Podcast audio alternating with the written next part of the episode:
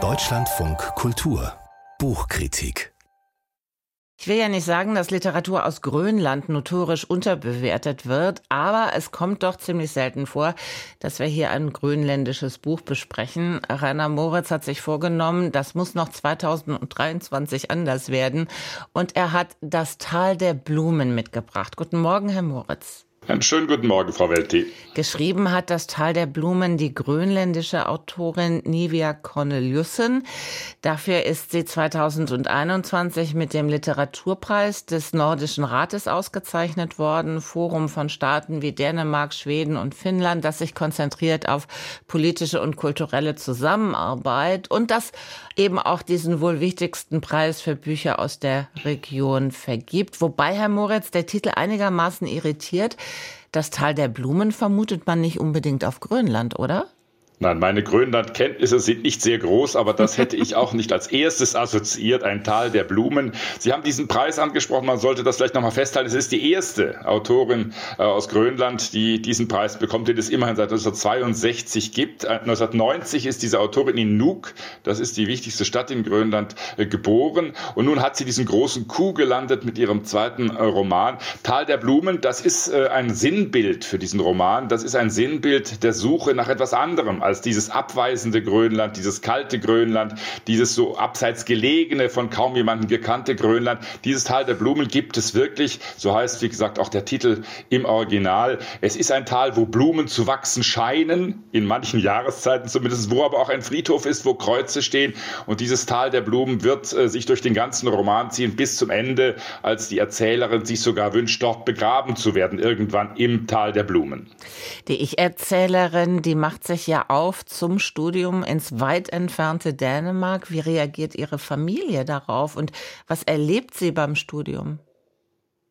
Ja, man merkt, als dieser Wunsch aufkommt und diese junge Frau ist wild entschlossen, äh, Grönland den Rücken zu kehren, dass die Verwandten entsetzt reagieren. Einer der Schlüsselsätze ist, wie er lautet, wie um alles in der Welt willst du dich im großen Dänemark zurechtfinden. Es ist für die Einheimischen, vor allem für die ältere Generation, unvorstellbar, dass man sich aufmacht nach Aarhus oder nach Kopenhagen, um dort zu studieren, 3000 Kilometer entfernt äh, von Grönland. Aber die Erzählerin tut das, sie studiert Anthropologie in Aarhus und sie wird sofort als Fremdkörper, als Hinterwäldlerin angesehen. Eine Schlüsselfrage wird ihr gleich am Anfang gestellt. Woher kannst du so gut Dänisch? Sie ist entsetzt, sie weiß gar nicht, was sie darauf antworten soll. Sie kommt mit dem Studium, mit den Vorlesungen nicht zurecht. Aber sie suggeriert nach Hause und sie suggeriert vor allem ihrer Freundin Malina, ich komme sehr gut zurecht, die Zensuren werden demnächst kommen. Also man merkt sehr schnell, diese junge Frau tut sich mit dieser Distanzierung, mit dieser großen, großen Entfernung sehr, sehr schwer. Das Tal der Blumen ist auch eine Liebesgeschichte zwischen der Erzählerin und ihrer schon erwähnten Freundin Malina. Wie entwickelt sich die? Ja, es ist eine sehr schwierige Lebensgeschichte, die natürlich von Anfang an darunter leidet, dass die Erzählerin weg muss, dass sie Malina zurücklässt. Äh, man tut zwar so das Machen nichts aus, man könne diese Jahre des Studiums mühelos überbrücken, aber das wird immer mühsamer und es ist kein Zufall, dass die Erzählerin die erste Gelegenheit ergreift, zurückzukehren, nach Grönland das Studium liegen zu lassen, denn eine Cousine von Malina, ihrer Freundin, hat sich das Leben genommen, etwas, was äh, auf Grönland sehr, sehr häufig vorkommt und nun muss sie ihrer Freundin beistehen, sie bucht einen Flug um, sie lügt ihre Tutorin in Aarhus an, aber sie kommt zurück. Aber das tut dieser Beziehung nicht gut, dieser schwierigen Beziehung. Äh, die werden irgendwann, das darf man verraten, wird es zu einer Trennung kommen. Ich will nicht dein Projekt sein, heißt dann ein Schlüsselsatz, ein weiterer Schlüsselsatz dieses Romans. Also eine sehr komplizierte Beziehung, die eben sogar dann auf eine Trennung hinausläuft.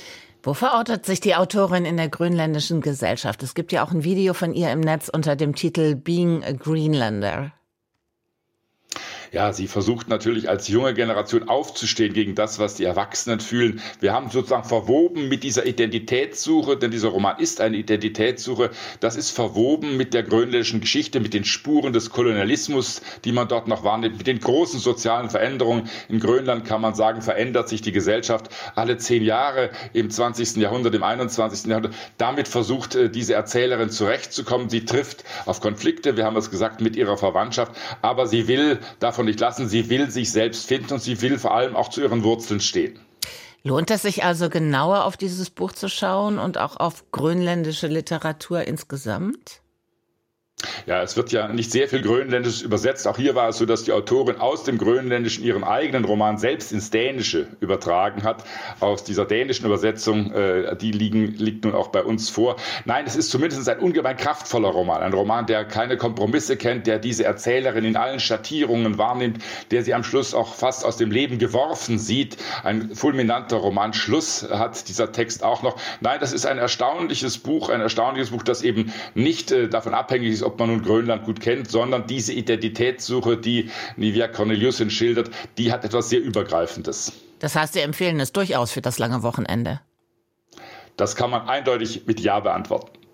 Rainer Moritz stellt Nivea Corneliussen vor und Das Tal der Blumen, die Übersetzung aus dem Dänischen, kommt von Franziska Hüter mit rund 280 Seiten. Für 24 Euro ist der Roman bei BTB erschienen.